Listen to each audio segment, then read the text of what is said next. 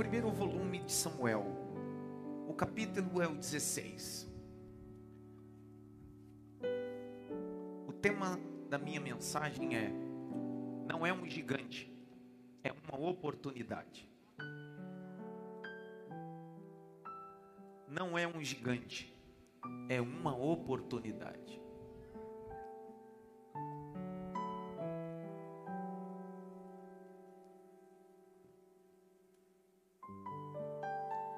Capítulo de número 17.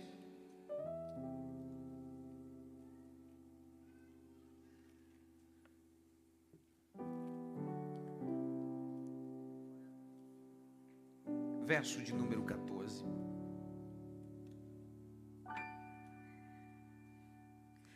Davi era menor. Os três maiores seguiram a Saul. Eu vou contar até três, você lê na versão que está na tela, para que todos possam ter compreensão. Um, dois, três.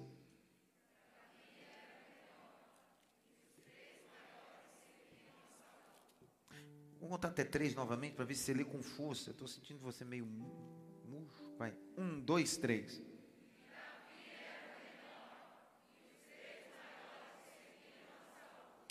O verso de número 40 agora. Capítulo 17, verso 40. E tomou o seu cajado na mão, escolheu para si cinco pedras do ribeiro, pôs sobre o alfoge de pastor que trazia, a saber, no surrão, e lançou mão da sua funda, foi-se, chegando ao filisteu.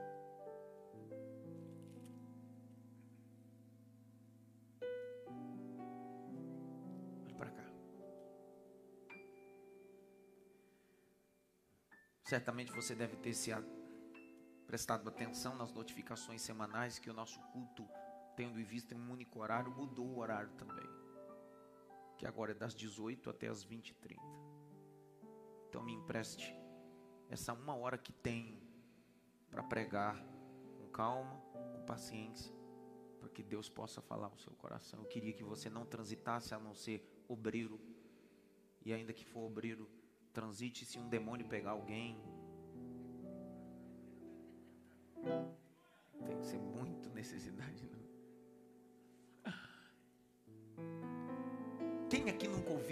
mensagem sobre Davi e Golias? Quem aqui nunca assistiu uma ilustração, um desenho sobre Davi e Golias? Em suas caricaturas, sempre nesse episódio, comparado a um menino franzino, pequeno, frágil, que vence um homem em seu poderio, musculatura grandiosa e o seu preparo militar. Mas eu queria muito com vocês desenhar um pano de fundo. Queria muito com vocês transportá-lo para essa história. Queria que você, ao decorrer da minha exposição bíblica, tivesse a possibilidade de visualizar um gigante tivesse a possibilidade de visualizar um ambiente de guerra. Isso fala muito mais do que informar o texto, isso fala de conectar o texto. E a pregação é isso, é muito mais do que uma informação, é conectar as pessoas ao texto sagrado. A época que estamos é Israel unificado. O primeiro rei que havia assumido Israel unificado foi Saul. Saul foi da tribo de Benjamim. Capítulo de número 9 do primeiro volume de Samuel diz que ele perde a jumenta de seu pai Quis e encontra o reinado de Israel.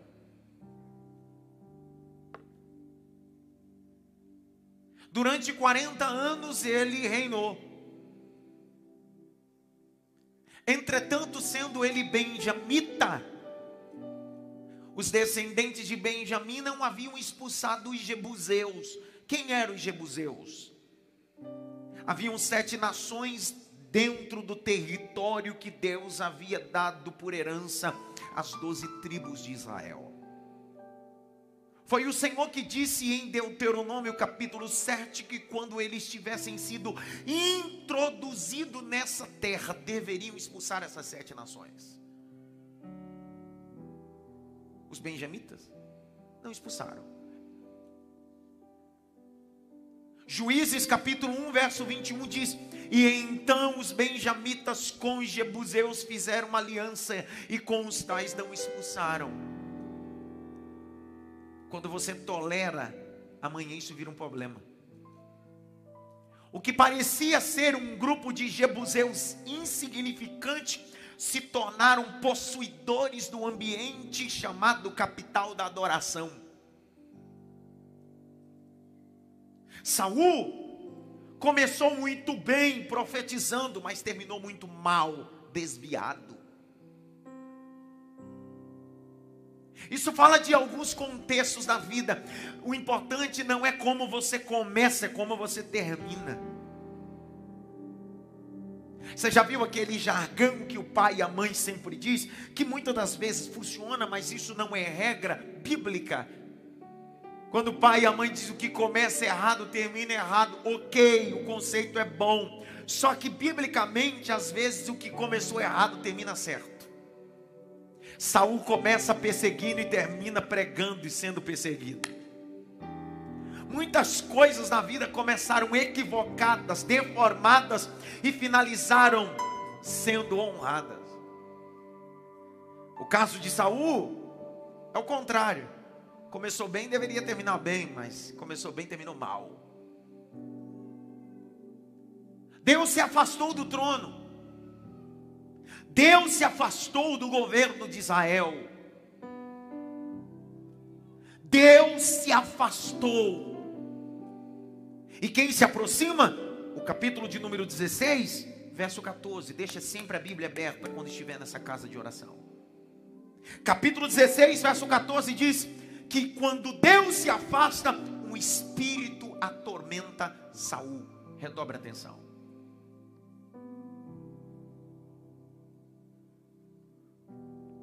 O espírito atormenta Saul, porque alguém que rejeita o governo de Deus só pode ser atormentado pelo diabo. E quem sabe você deve estar lendo aí dizendo, um espírito da parte de Deus, é claro. Porque em nenhum texto testamentário você vai ver demônio. A expressão canônica teológica de demônio aparece no Novo Testamento porque se entendia que tudo que vinha do campo espiritual era de Deus. A prova disso é o texto de Jó, quando o mensageiro vem do campo, após visualizar fogo cair do céu e consumir tudo, o que ele diz para Jó? Fogo de Deus caiu do céu e consumiu tudo, porque no conceito deles tudo que era manifestação transcendente era Yahvé, só que aquele fogo não era Deus, era o próprio diabo. Então você precisa ler esse texto do capítulo 16, verso 14, com uma carga interpretativa, entendendo que o rei que profetizava agora está endemoniado. Está parecendo a entrada triunfal, os mesmos que batem palma e diz Osana, são os mesmos que vão gritar: solta Barrabás e crucifica Cristo. A mesma boca que te louva hoje é a mesma que te profana amanhã. Por isso que você não anda segundo o conselho dos ímpios, nem por aquilo que as pessoas dizem. Você anda segundo a palavra do céu. Pastor, o senhor não sabe o que me disseram ao meu respeito. Isso é quem você sabe, quem você não sabe. Se você se preocupar com a opinião dos medíocres, você para. É ano de Neemias, capítulo 6, verso 3. Neemias estava no andaime, fazendo uma grande obra. Sambalate, Tobias e Gesem disseram: Desce, vamos até o vale de Ono. Queremos bater um papo. Neemias diz: Eu estou numa grande obra, não posso parar. Seu medíocre, as suas opiniões não me atrapalham, eu tenho que continuar. Essa é a mensagem de Deus a esta igreja essa noite. Essa é a mensagem de Deus para você. Não pare por causa de críticas. Não pare por causa de pedradas. Deus é contigo.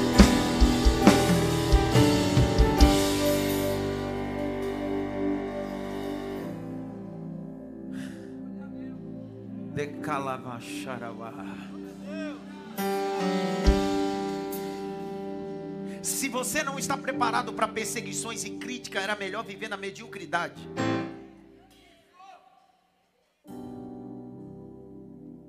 Estão me perseguindo, estão me perseguindo no escritório, estão me perseguindo no trabalho, estão me perseguindo ali, aqui. Até minha, minha família está me perseguindo. É simples.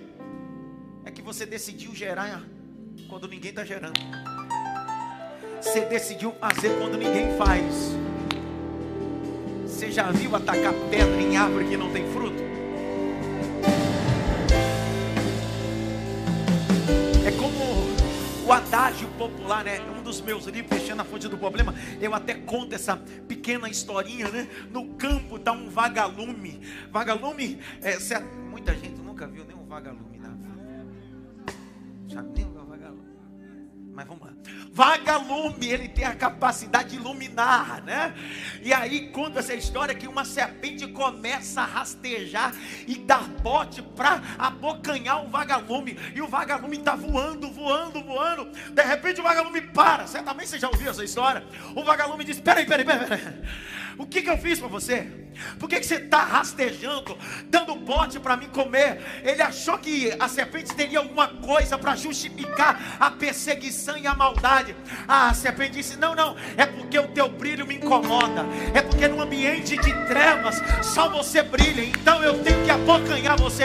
É isso. Em setores da sociedade sempre haverá serpentes, mas Deus está te dando asas. Continua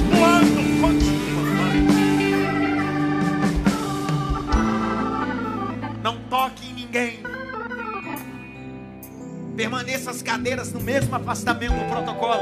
Mas isso não te impede de dizer isso que eu vou falar. Aponte o dedo para ele assim, sem tocar, e diga para ele assim: continua brilhando.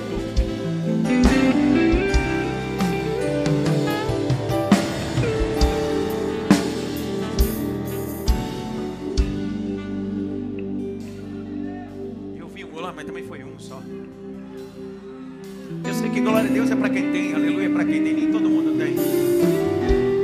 Gritar vai Corinthians é para fraca, eu quero ver gritar glória a Deus.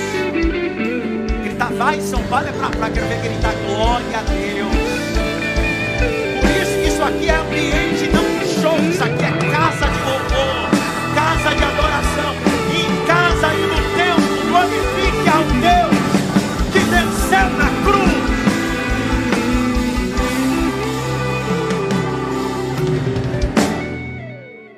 termino.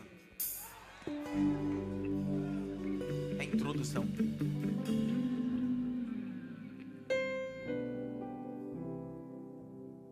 Dentro desse cenário total que eu acabei de fazer uma pequena guisa introdutória, o que era profeta virou agora casa de demônios. O capítulo de número 16, verso de número 17 até o 18. Quem é que vai ter acesso ao ambiente do castelo? O franzino, o pequeno.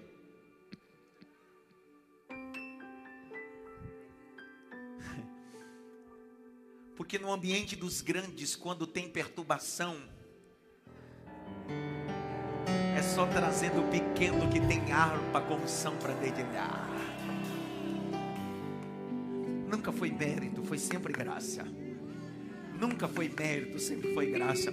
Tudo que você acessou e tudo que você viveu e vai viver nunca será meritocracia, será graça. capítulo 16, verso 17 e 18, o texto diz que eles estão à procura de alguém que toque. Grite bem alto, tocar. Toca aí, Caleb.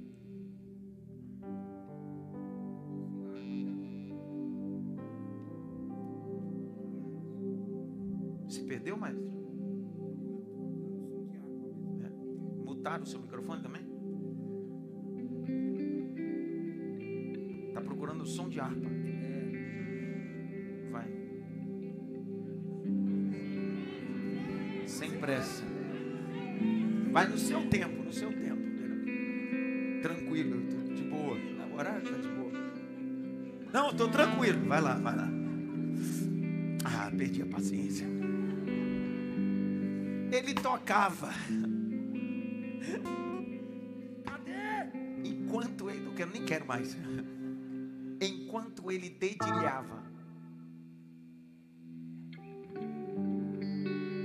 O demônio ou o espírito que perturbava Saul acalmava. Ele não cantava, ele só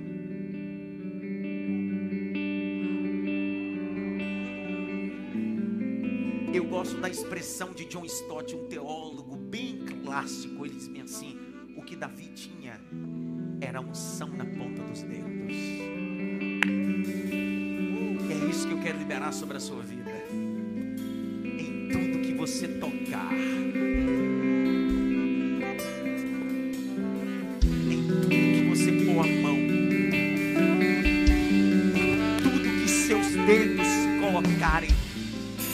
haverá unção de Deus, haverá unção de Deus, que toda perturbação saia, que todo espírito maligno saia, que nas suas mãos tenha unção do Altíssimo, que nas suas mãos tenha unção do Altíssimo.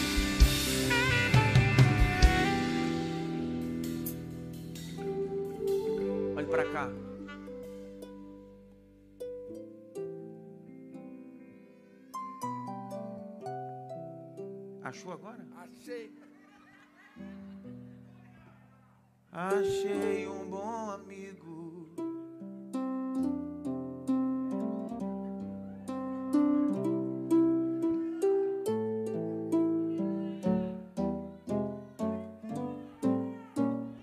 Isso, veio de encomenda.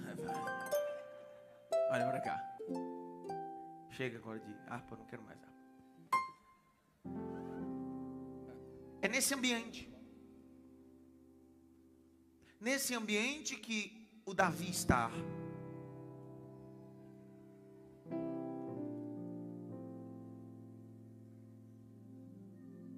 É nesse ambiente que o Davi está. Tocando e se acostumando com o ambiente que futuramente ele vai se assentar.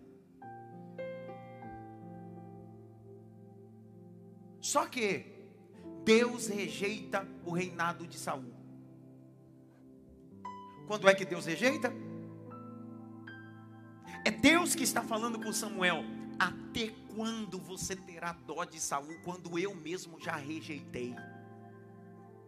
Sabe o que Deus está dizendo? Ô, Samuel, você quer ser melhor do que eu? Isso mexe comigo, não sei com você. Porque a, tem gente que quer, quer amar mais que Deus. Tem gente que quer ser mais. Não sei se eu posso falar. Mais justo do que Deus. Isso não é justo. Quem é você para ter parâmetro de justiça? Deus está dizendo, Samuel, você está de brincadeira, não está não? Samuel, presta atenção. Eu já rejeitei e você ainda quer? Eu já rasguei e você ainda quer? O meu coração já não está mais com Saul. Eu já escolhi um rei. Isso fala de transição. O que Deus está dizendo é: Saul tem o coração dos homens, mas não tem o meu coração. Já Davi tem o meu coração, mas ainda não tem o coração dos homens. Às vezes nós queremos ter aceitação do povo, da massa, e somos rejeitados pelo coração de Deus. Deus está dizendo: Saúl, de tanto querer agradar o povo, esqueceu de agradar meu coração. Por isso que Samuel disse para Saul: é melhor obedecer do que sacrificar. Quem sacrifica demais quer o coração do povo. É o espírito de Absalão, filho de Davi, que ficava na porta do castelo beijando a mão, dizendo: Eu quero ser aceito por todos. Já Davi não precisava beijar na mão de ninguém. Davi tinha cajado, tinha ovelha e dizia: Eu vou dedilhar a água e eu sei, eu sei, em quem tem o crime na hora certa, Deus vai me honrar.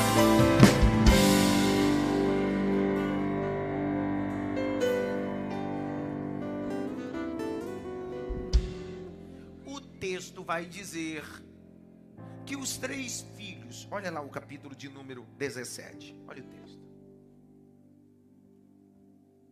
verso 14.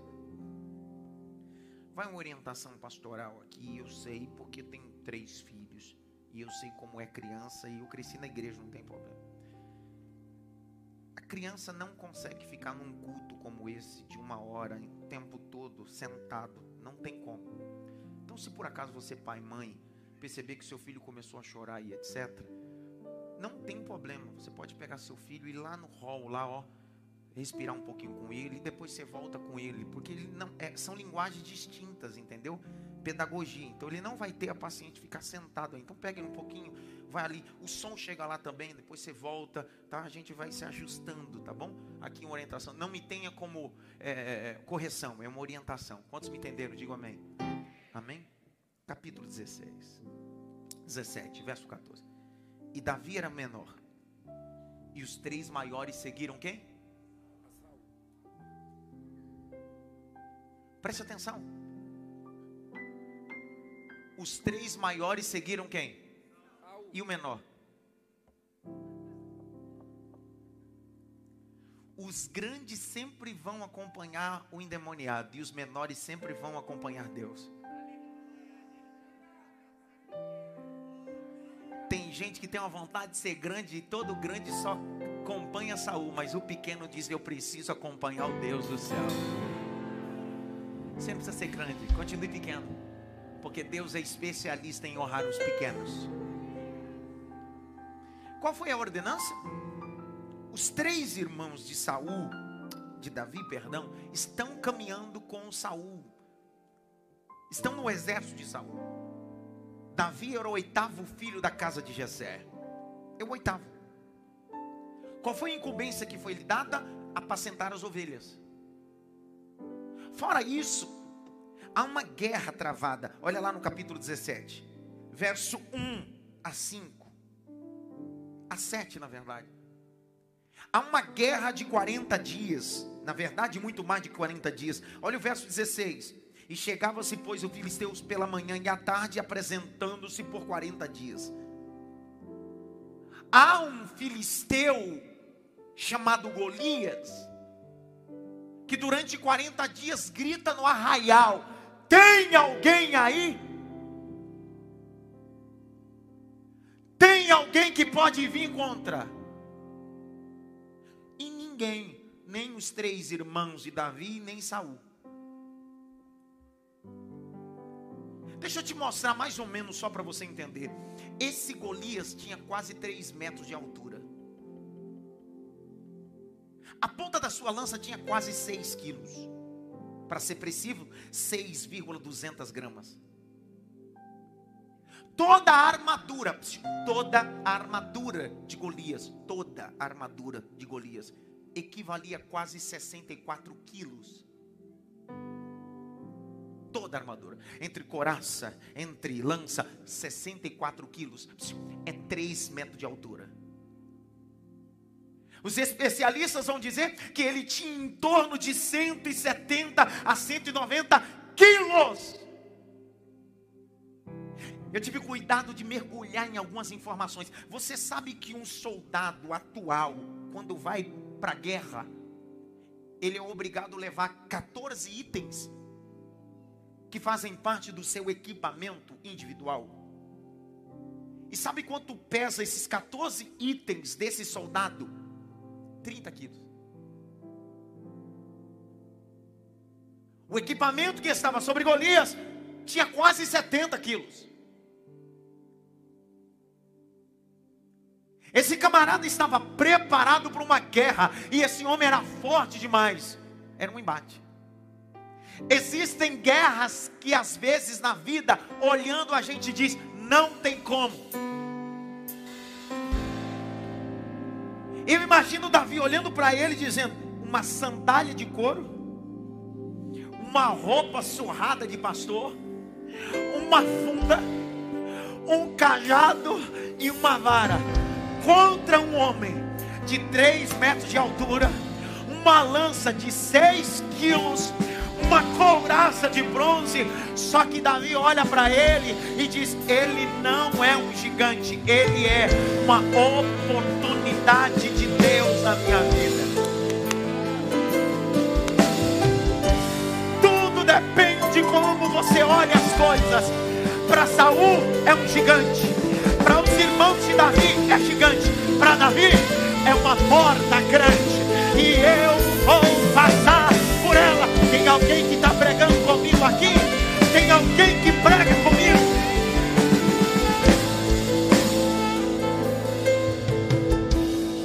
A perspectiva de Davi não era Golias o gigante, Golias era uma porta grande.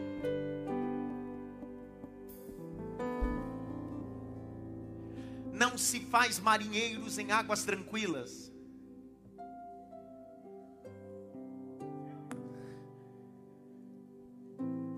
Vou falar de novo para esses irmãos que estão aí, ó. Olha para mim, ó. Não se faz marinheiro em água tranquila. O que Deus tem é grande. Então ele decidiu te levar para uma escola difícil. Porque só escola difícil forma valentes. Deus decidiu colocar você na escola que é seu nível. Como assim, meu nível? Ele é grande e quem disse que a grandeza está na estatura? Quem disse que a grandeza está no diploma, no mestrado, no doutorado, no pós-doc? Quem disse que a grandeza está no dinheiro da conta? A grandeza está na dependência de Deus. Eramaia. A grandeza não está nos seus credos, nos seus rótulos. A grandeza está, eu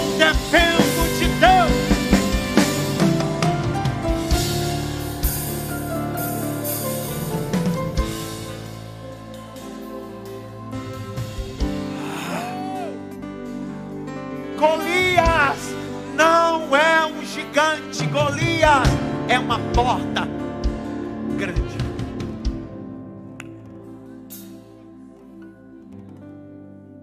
Tudo depende de como você olha. Posso te contar uma história? Eu queria que você redobrasse atenção e não pregasse comigo. Olhe para cá. Uma empresa de calçado decidiu enviar dois representantes para ficar mais detalhada a história, a cidade do calçado aqui em São Paulo é Franca. É o polo industrial do calçado. Uma empresa decidiu enviar dois do setor comercial para expandir as vendas. E eles decidiram ser ousados. Decidiram enviar dois representantes do setor comercial para a Índia. Pagaram tudo. E qual era a ideia da empresa? Primeiro fazer um mapeamento durante três meses com esses dois representantes da empresa do setor comercial para mapear. Cada um faz a mapeação. Três meses depois, o diretor comercial liga para um desses responsáveis do setor comercial lá na Índia. Feedback dele. Pode mandar minha passagem amanhã preciso embora. A base daqui diz: por quê? Porque aqui culturalmente eles não usam sapato. Tudo que eles fazem é de sandália ou descalço. É cultural, eles não usam sapato. É verdade. Culturalmente é isso mesmo. O setor comercial responsável aqui liga para o segundo para receber o feedback, achando que seria a mesma coisa, eles estão no mesmo ambiente, a mesma cultura, sim ou não? O segundo, todo empolgado, ofegante, vem assim: Eu não posso falar muito, mas eu quero te pedir, envia minha esposa, meus filhos e pelo menos os melhores vendedores do Brasil para cá, porque eu vou vender muito sapato aqui. O diretor comercial diz: Por quê? Porque aqui eles não usam sapato e eu estou pronto para vender sapato. Eles estão no mesmo ambiente, tudo depende de qual é a perspectiva. Pastor, o que tem a ver isso com a Bíblia? Você não der glória, agora eu te pego. A Bíblia diz que Jesus está crucificado. Um olha para Jesus assim: Se tu és. O outro diz assim: Cala a boca, Ele é, Ele é. Ele é, Ele é. Tudo depende de qual é a sua perspectiva.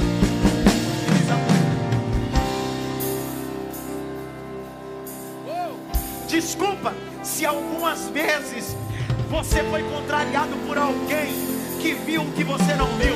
Enquanto você decidiu ver só os problemas, só os gigantes, a lança de seis quilos, o tamanho dele, teve alguém que só tinha um cajado, uma funda e cinco oportunidade.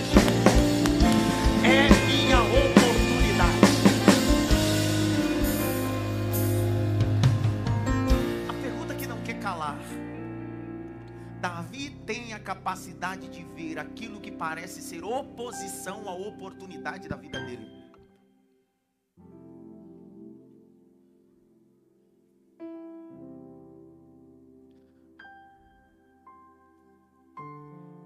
É a oportunidade. Dá uma olhada pelo menos para cima, diz assim: é a oportunidade da sua vida.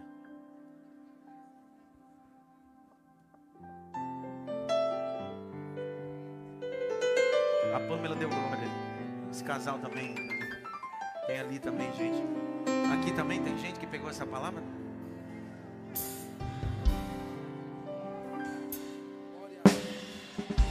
Pergunta para mim quais eram as oportunidades. Pergunta. Olha lá o capítulo de número 17. Se não der glória, agora eu te pego. Três coisas estavam entrelaçadas a Golias. Quem derrubasse Golias, três coisas iam acontecer.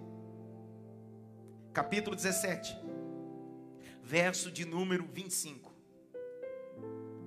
E diziam os homens de Israel: Viste aquele homem que subiu? Pois subiu para afrontar Israel. Há de ser, pois, ao homem que ferir o rei. Número um, vai enriquecê-lo.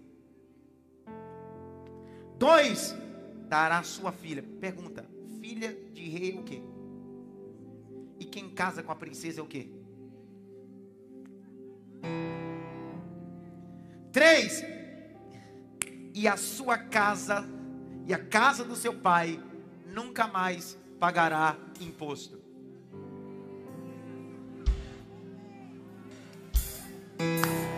Você não lembra, agora eu te perguntar, Natália. A Bíblia diz que Davi saiu de casa.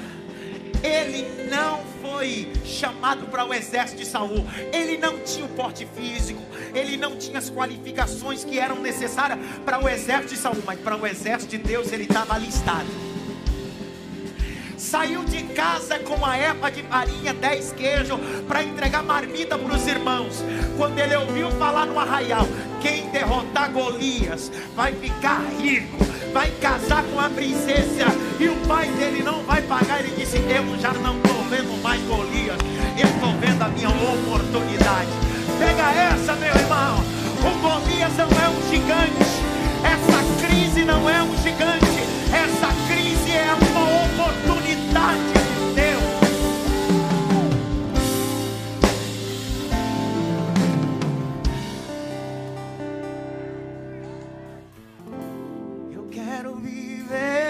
algo novo. Faz meu coração arder de novo, fazendo todo medo desaparecer, trazendo sobre mim um novo amanhecer. Oh, oh, eu quero viver algo novo. Vai pra cá. Gente mais preparada do que você. Só que eles não têm o que você tem. Coragem.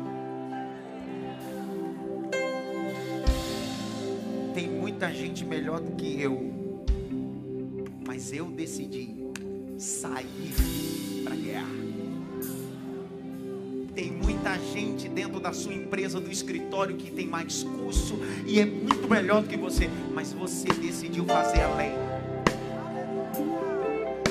E quem faz além, não olha para o gigante, diz: é minha oportunidade.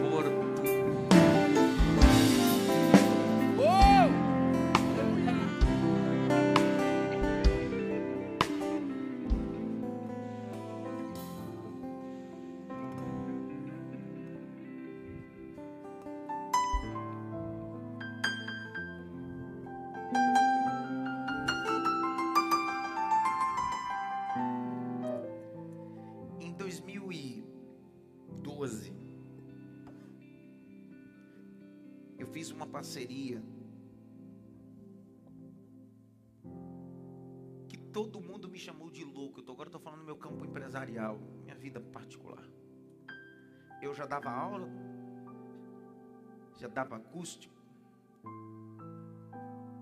Só que eu queria muito fazer um seminário credenciado. me apareceu uma oportunidade que para muitos era um gigante. Eu decidi dar aula sem receber nada. Para uma instituição. Decidi representar essa instituição sem receber um real dela. Eu trabalhava, eu promovi o lucro e ficava para ela. Durante um ano eu fiz isso. Eu não mandei nenhum educador meu para lá. Eu fui. Alguém disse bem assim: Você é louco? Você lembra disso, Fausto? Você é louco? Eu já tinha a escola, mas eu precisava maximizar, fazer a coisa. Você é louco, Fausto? Você é louco? Isso não. Eu me lembro que o Fausto fez um cálculo comigo, porque ele, a área dele é exatas, calcula o risco, ele diz: nesse ano você vai perder dando aula para esse nicho, para esse local, tantos mil reais. Você vai? Eu disse: com força.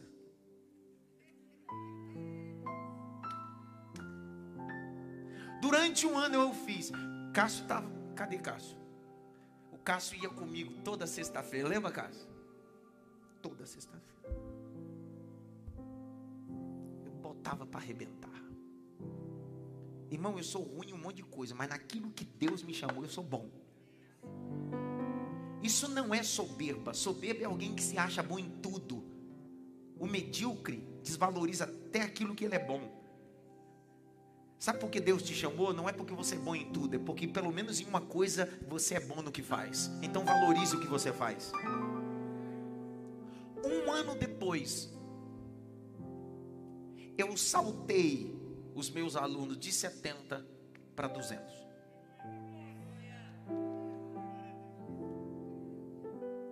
Quê? Porque eu decidi olhar para o gigante não como um gigante, mas como uma porta grande. Deus está dando direções a pessoas aqui essa noite.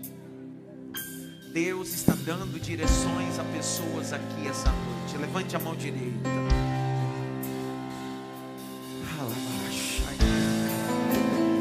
Feche os dois olhos. Receba o que eu estou recebendo. Sinta o que eu estou sentindo. Pega o peso da palavra.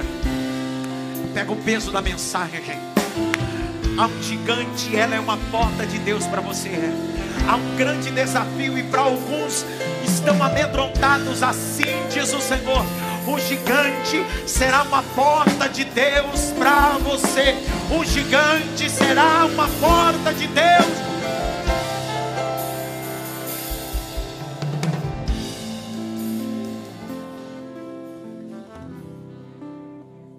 Glória. Diga aleluia. Ninguém quer ir contra ele. Quem é que vai? Mas quem é Davi, cara? O marmiteiro. Porque ele foi no território militar para levar comida para quem? Então isso é função de marmiteiro. Saiu de casa como marmiteiro, voltou como príncipe. Glória! E ainda gritou: Pai! O pai disse: O quê? Se apagar mais nada, eu venci o gigante. E por favor, a partir de agora, pode me chamar de príncipe. Ah. E os três irmãos, soldado de Saul, saíram e voltaram do mesmo jeito. Tudo depende de como você vai voltar para casa depois dessa mensagem. Escuta bem, isso aqui é importante entender. Quando ele se apresenta e diz assim, Saul, eu vou. Saul diz bem assim, você não pode ir. Porque tem gente que nem vai nem deixa a gente ir. Tem gente que nem faz e nem deixa a gente fazer. Já foi secado de pessoas assim? Que eles nem tomam iniciativa e nem deixam a gente tomar. Só porque um dia ele fracassou, ele acha que o fracasso dele é o reflexo de todo mundo. Não é porque você ficou 40 dias amedrontado por causa de um Golias que eu vou ficar. Não é porque você não viu como oportunidade que eu tenho que ver. Olha o texto. Saul pergunta e diz assim: Quem é você? Olha o capítulo de número 17, verso 34. Estão com o microfone aí? Estão ou não? Lê aí. 34. 17 e 34. Lê. Mas Davi, o Senhor me livrou das garras do leão e das garras do urso. Ele me livrará da mão deste filisteu. Então disse Saul. Para! 17 e 34. Primeiro, 34. Isso. Lê agora. Então disse Davi a Saul: teu servo apacentava as ovelhas de seu pai, e quando vinha um leão e um urso e tomava uma ovelha do rebanho, vai. Eu saía após ele e o feria, e livrava-a da sua boca, e quando ele se levantava contra mim, lançava-lhe mão da barba e o feria e o matava. Para. Peraí, então ele não era tão franzino assim.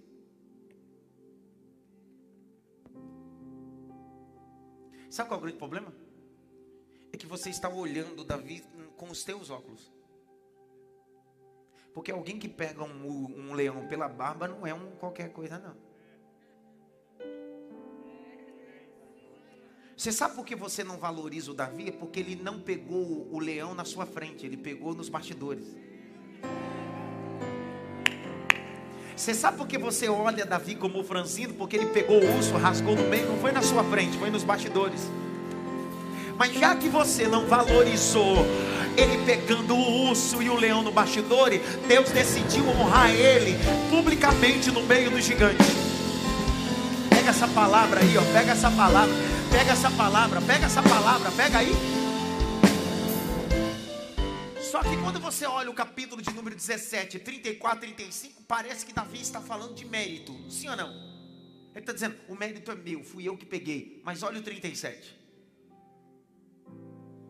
Disse mais Davi: O Senhor me livrou das garras do leão e das garras do urso. Ele me livrará da mão deste filisteu. Então disse Saul a Davi: Vai e o Senhor seja contigo. Até o endemoniado Saul tem que reconhecer: Deus é contigo, Deus é contigo, Deus é contigo. O que Davi está dizendo é: nunca foi mérito, sempre foi graça. Nunca foi mérito, sempre foi graça. Nunca foi mérito, sempre foi graça. Nunca foi mérito, sempre foi graça. Eu vou falar até uma hora que você dê glória a Deus. Nunca foi mérito, sempre foi graça. Nunca foi mérito, sempre foi graça.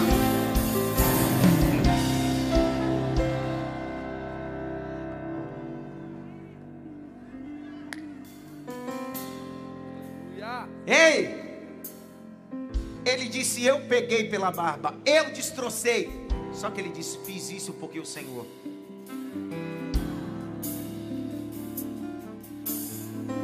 Saul disse: Vai que o Senhor é contigo. Agora presta atenção. Capítulo de número 17. Eu gostei muito desse horário. O horário bom. Coisa boa. Ainda tem 28 minutos para pregar. Pega. 28 não, 18. Peraí, eu aumentei 10. Gosta da aumentadinha, né? Capítulo 17, verso 38. Lê aí, Jaqueline. E Saul vestiu a Davi de suas vestes e pôs-lhe sobre a cabeça um capacete de bronze e o vestiu de uma couraça. Para. Davi pediu a roupa de Saul? Quem é que colocou nele? Mas quem disse que você precisa de uma armadura de um derrotado, de um fracassado, para derrotar um gigante? Porque se você vencer esse gigante com a armadura de Saul, ele vai dizer para todo mundo: só venceu porque eu dei, só venceu porque eu disse, só venceu porque eu abri a porta, só venceu por causa disso. Então Deus está dizendo: você não comerá na mão dos homens. Você não comerá na mão de Saul. Você não precisa de espada de Saul, nem armadura de Saul. Continua com cajado de pastor, continua com a funda, e o meu nome será. Pega, Alessandra, essa palavra.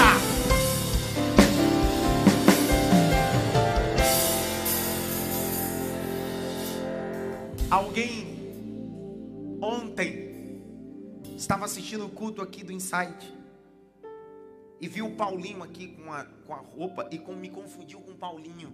E aí tirou um print e me mandou, disse bem assim: Você tá, tá bem worship agora, hein? Daqui a pouquinho eu vou chegar na tua igreja e você vai estar de boné e short. Eu sou muito educado e muito paciente.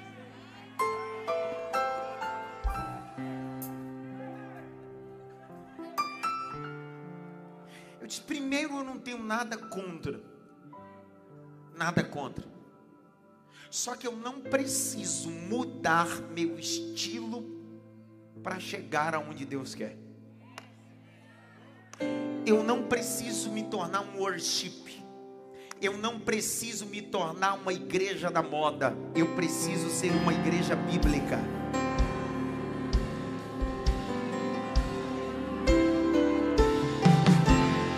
O que trai as pessoas para a igreja não é futebol na igreja não é balada gospel na igreja. O que atrai as pessoas à igreja é a exposição do texto sagrado. Eu vou continuar expondo a Bíblia para quem gosta de Bíblia.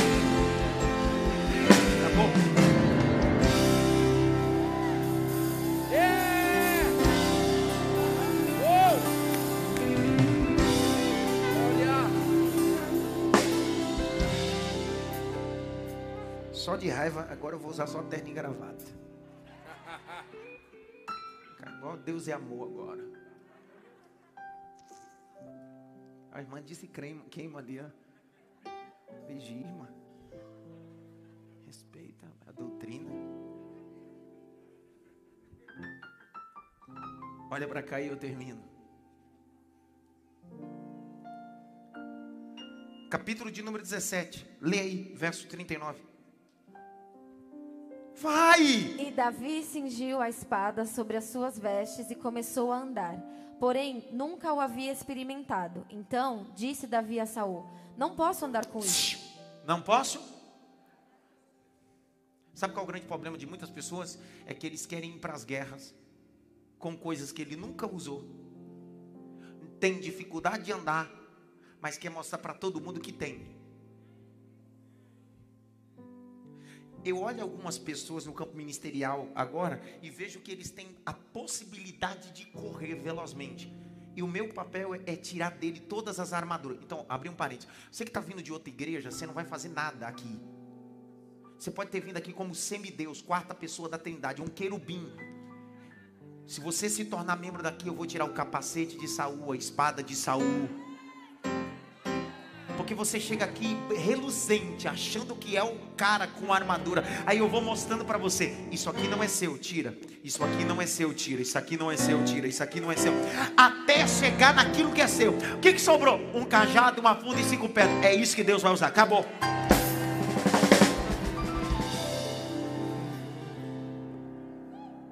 Primeiro que na porta dessa igreja não tem uma placa, precisa-se de obreiro. Isso aqui não é empresa não, cara.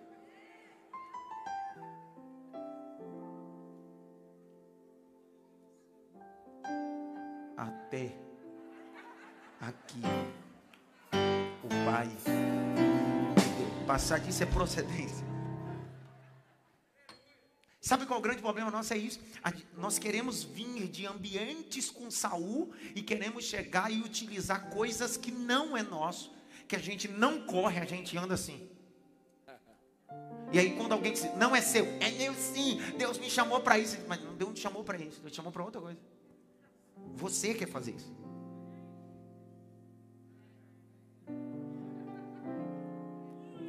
Eu vi um aleluia ali. Irmão, eu queria cantar, eu queria tocar, eu queria tanta coisa. Ainda bem que Deus não deixou. Obrigado, Senhor.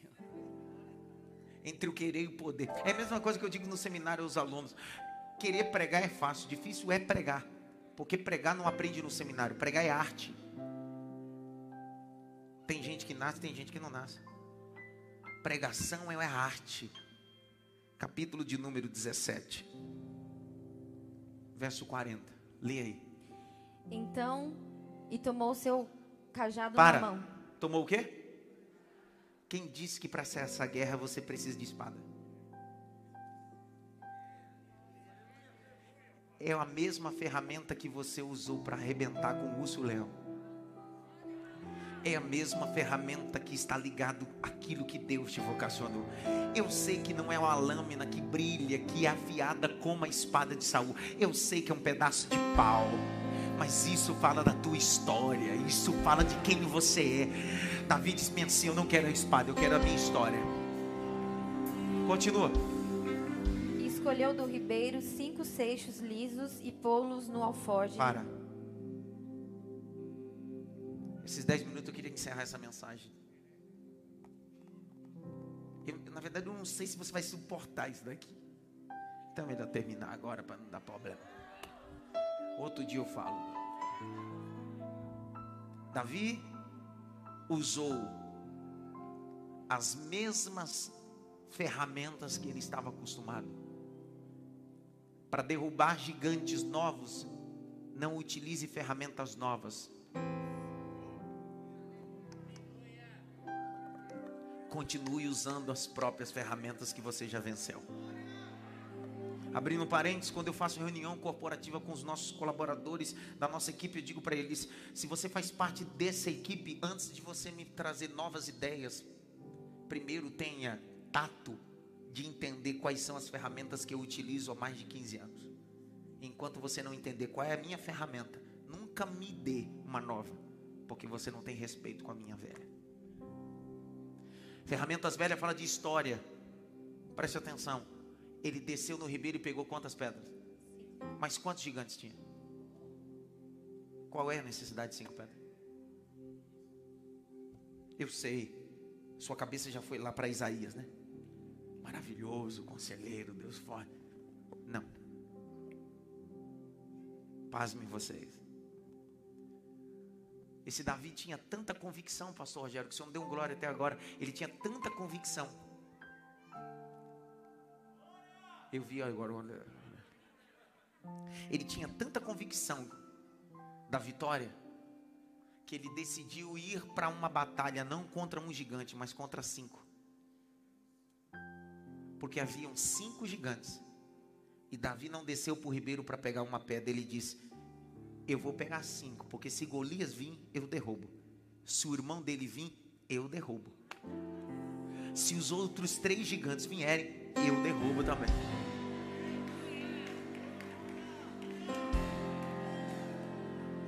Ah, você não crê? Fora Golias, haviam quatro outros gigantes, por isso que Davi pegou quatro, cinco pedras. Abre texto para você ver. Apelei, não teve jeito. Abre o texto para você ver. 2 Samuel, capítulo 21, verso 22. 2 Samuel 21, 22. Esses quatro nasceram aos gigantes em Gade e caíram pela mão de Davi e pela mão de seus servos.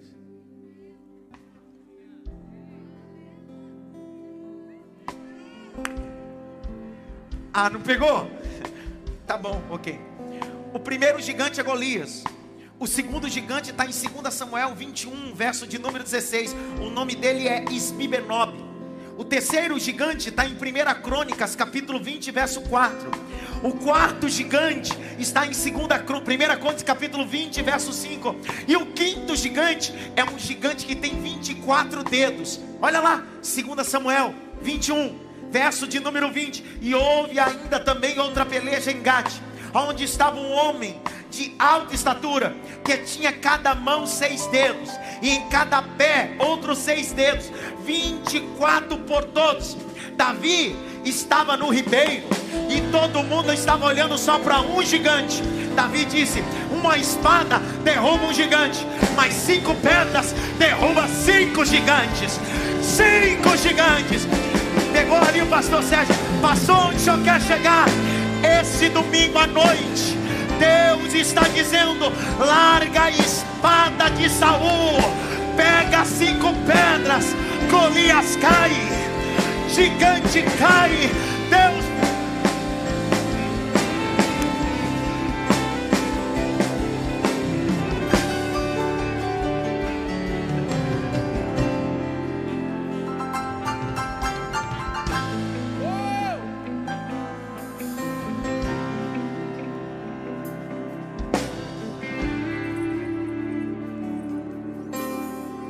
Você sabe que quem tinha a habilidade de tirar funda era da tribo de Benjamim.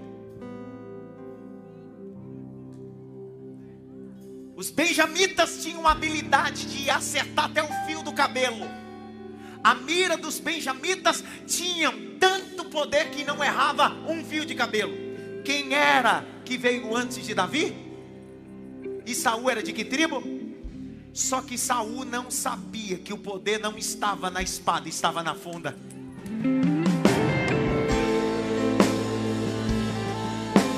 Davi não é da tribo de Benjamim. Davi é da tribo de Judá. Então, Davi, já que você não quer usar a ferramenta que a sua tribo tem, eu vou usar. Ele começa a rodar a funda roda acima da cabeça. Ele está dizendo: Minha vitória vem daquele que criou os céus e terra. Minha vitória vem daquele que criou.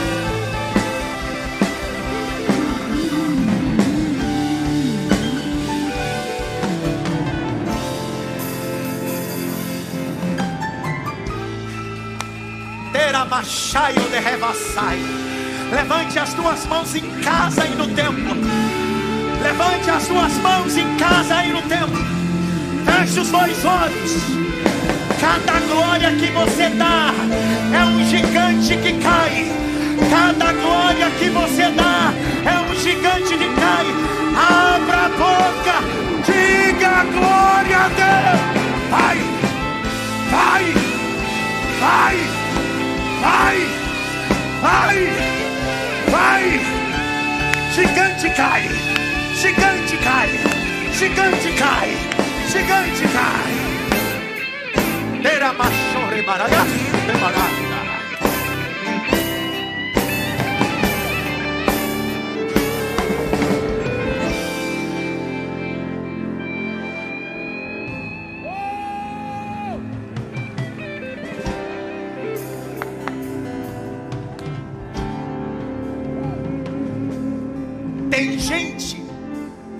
desceu com você no ribeiro e perguntou: Mas é um gigante, para que cinco pedras? Porque ele só olha para agora.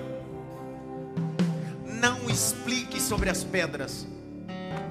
Você não deve satisfação a quem não sabe sobre planejamento.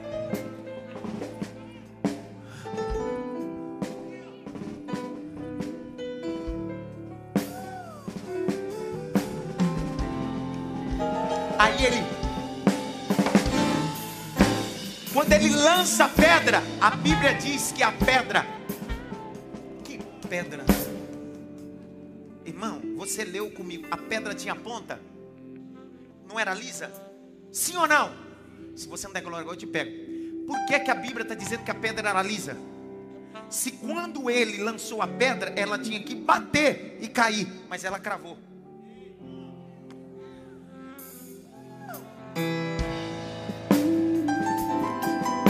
Deus está dizendo: você faz o mais fácil, eu faço o mais difícil. Você só roda, eu cravo a pedra onde não tem ponta. Quer vir comigo pregando agora? A Bíblia diz que a pedra crava na testa, é lei, é física. Se bateu, tinha que cair para trás. O texto diz: E caiu Golias com a face em terra. Por quê? Porque quem derrubou Golias não foi a pedra, quem derrubou Golias foi o próprio Deus dizendo: sai da frente, sai da frente, sai da frente, sai!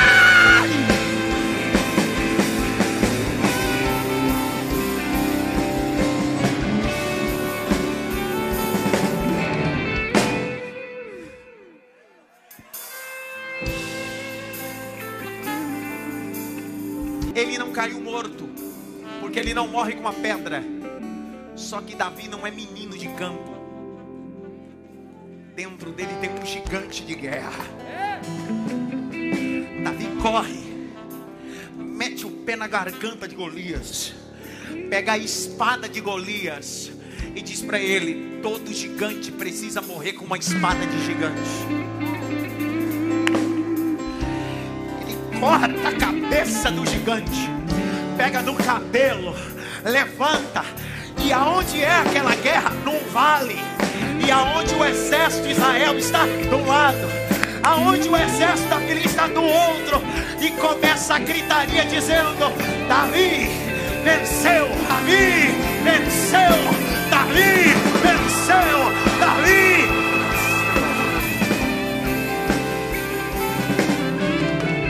manda um recado para todo mundo. E o recado é o seguinte: isso é um recado de Deus que precisa estar na ponta da sua língua. Eu estou em uma grande obra e não posso parar. Não tenho tempo para perder tempo. Não tenho tempo para perder tempo com coisas fúteis e medíocres. Você está em um ano de reconstruir tudo novo de novo. Para de dar ouvido, para de marcar agenda com Sambalate, Tobias e Gessém. Eles não querem te ajudar, eles querem te atrapalhar. Fecha a tua agenda, entra no muro, sai reconstruindo. Tem alguém que pode saltar do lugar aí e receber essa palavra. Tem alguém que pode saltar do lugar e receber essa palavra.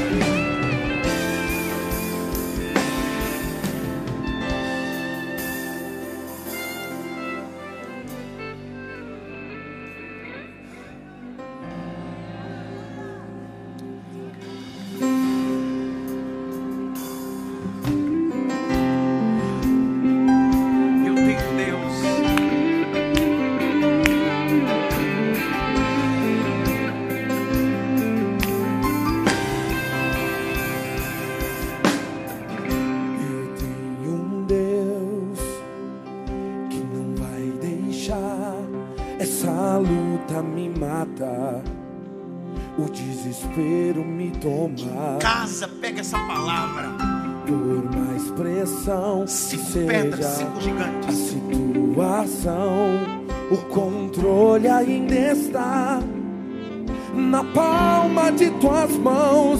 Eu tenho um Deus, eu tenho um Deus. Cante.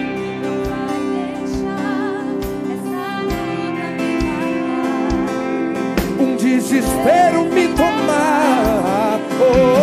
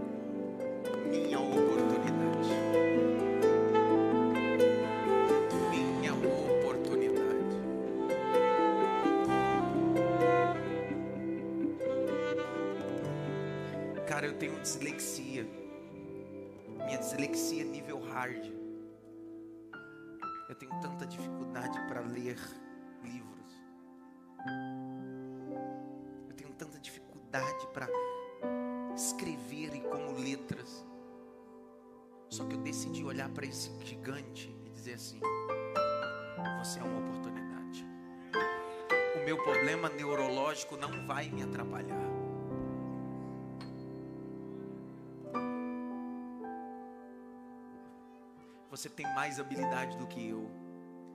Você pode mais do que eu. Só que você decidiu ser um Saul medíocre. E Deus não te chamou para isso. Deus te chamou como Davi. Pare de se vitimizar. Pare de se colocar vítima em tudo. Para. Você não é vítima. Você é o herói da história. Pastor, o senhor está pregando agora uma mensagem de autoajuda? Não, ajuda do alto. Foi assim que Davi olhou para o gigante e disse assim: Eu sou o herói, vou salvar minha nação no nome do Senhor dos Exércitos. Quando eu disse para você, eu peguei 300 quilômetros, eu, Pepe e o Gu. Eu fui lendo a Bíblia e Deus vitaminando algumas coisas dentro de mim. No meio do caminho eu mandei o repertório para o maestro, ele dizia ensaio, disse, muda todas as músicas, eu quero essas, porque Deus ministrou algo para mim, e eu sei o que eu vim fazer.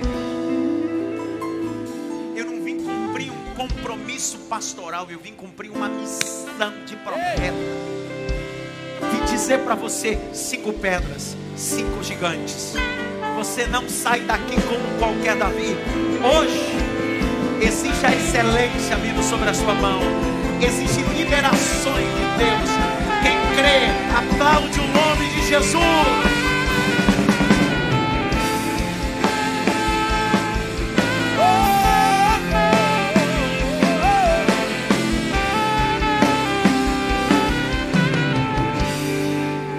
Em pé como estamos, em casa também. Queria primeiro abençoar você que está em casa, em outro estado ou de outra denominação. Que Deus te abençoe te dê uma semana de vitória e de bênção. Você que está aqui no nosso culto presencial, é a mesma palavra de bênção que eu libero sobre você. Que Deus te abençoe, que Deus te prospere, que Deus guarde sua casa. Não se esqueça, as saídas tanto nessa porta direita como nessa porta esquerda e a principal são três saídas para evacuar, para que você não tenha contato e nenhum tipo de contágio, para que a gente possa sair tranquilamente.